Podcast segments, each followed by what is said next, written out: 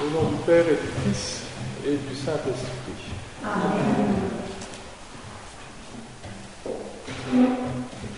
Tout le cosmos euh, est en fête.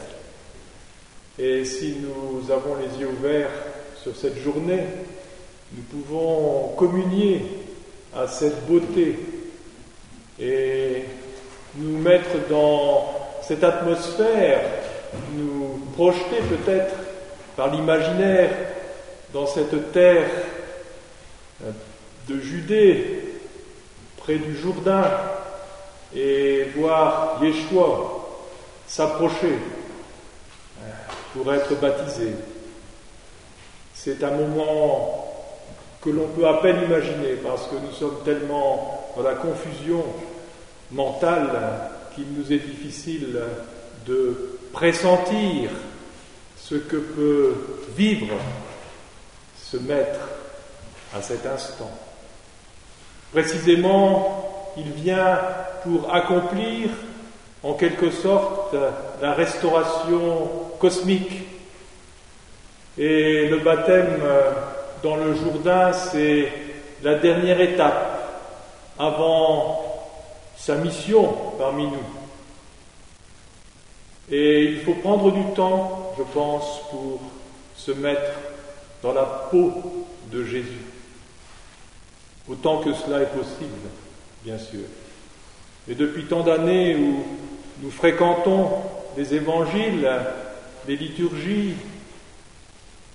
il nous arrive quand même quelquefois de pressentir cette atmosphère, ce Jésus. Imaginez-le s'approchant du Jourdain, s'arrêtant et observant longuement Jean.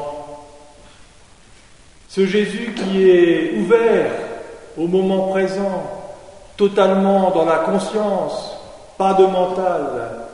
Jésus ce sémite qui goûte de toutes les fibres de son être cet instant présent cette beauté qui l'entoure. Tous ceux qui sont allés au Jourdain le savent.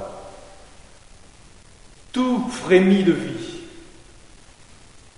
Et nous, nous passons bien souvent à côté.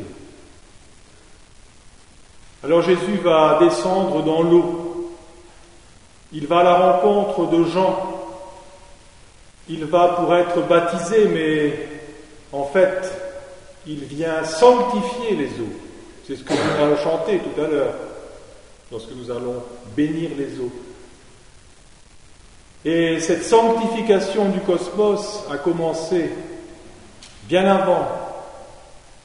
En fait, les épiphanies, qui au fond occupent une place importante dans le cycle liturgique et qui se déroulent durant ce mois de janvier, fin décembre pour certains, janvier pour d'autres, n'est-ce pas? C'est un résumé saisissant de cette restauration du cosmos, de cette restauration des éléments. Nous allons le chanter tout à l'heure. On parle des quatre éléments, ou cinq éléments. Et par sa présence, le Verbe infuse dans la création son énergie divine. Il restaure en profondeur. Il transfigure. Pourquoi donc ne voyons-nous rien? Pourquoi avoir à ce point les yeux fermés?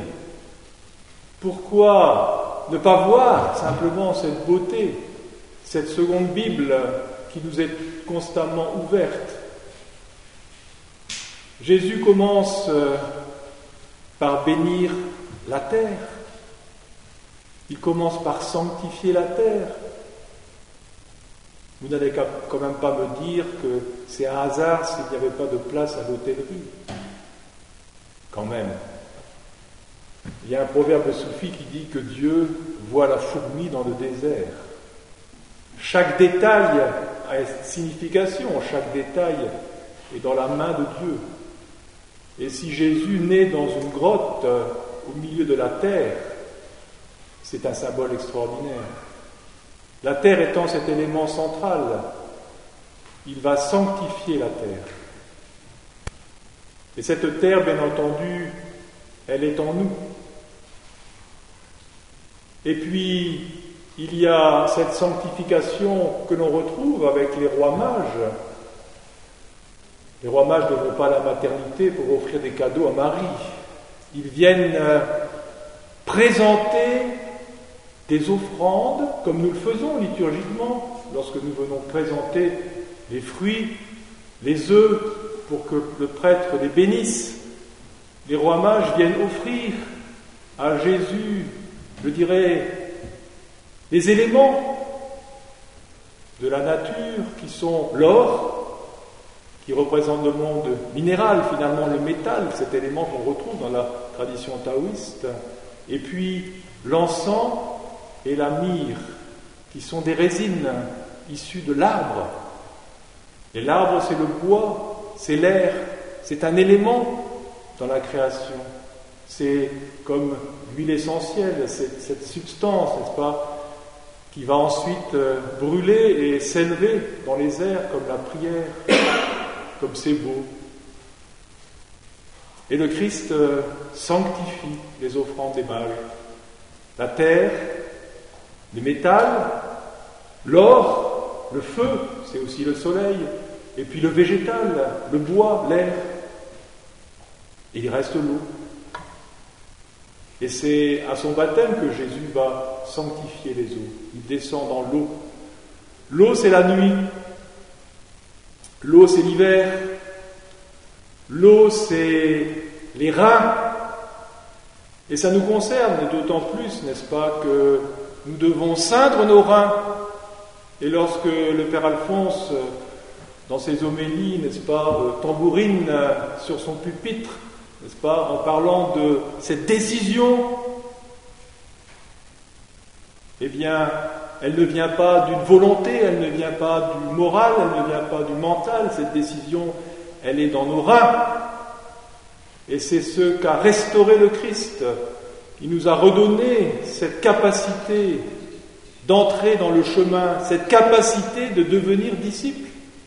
C'est fait. C'est fait. Nous n'avons pas d'excuses. La sanctification du cosmos, c'est aussi la sanctification du microcosme que je suis. Alors, dans cette magnifique sanctification de l'eau, nous devons retrouver en nous cette force, cette puissance, avec bien entendu cette sanctification de la terre. Et vous savez, dans le microcosme, chaque élément est à sa place. La terre, c'est le ventre, c'est le centre. L'eau, c'est les reins. C'est l'engagement, la capacité d'attaquer dans les arts martiaux. Et cette capacité d'attaque, c'est cette capacité d'engagement. Et tout ça est restauré.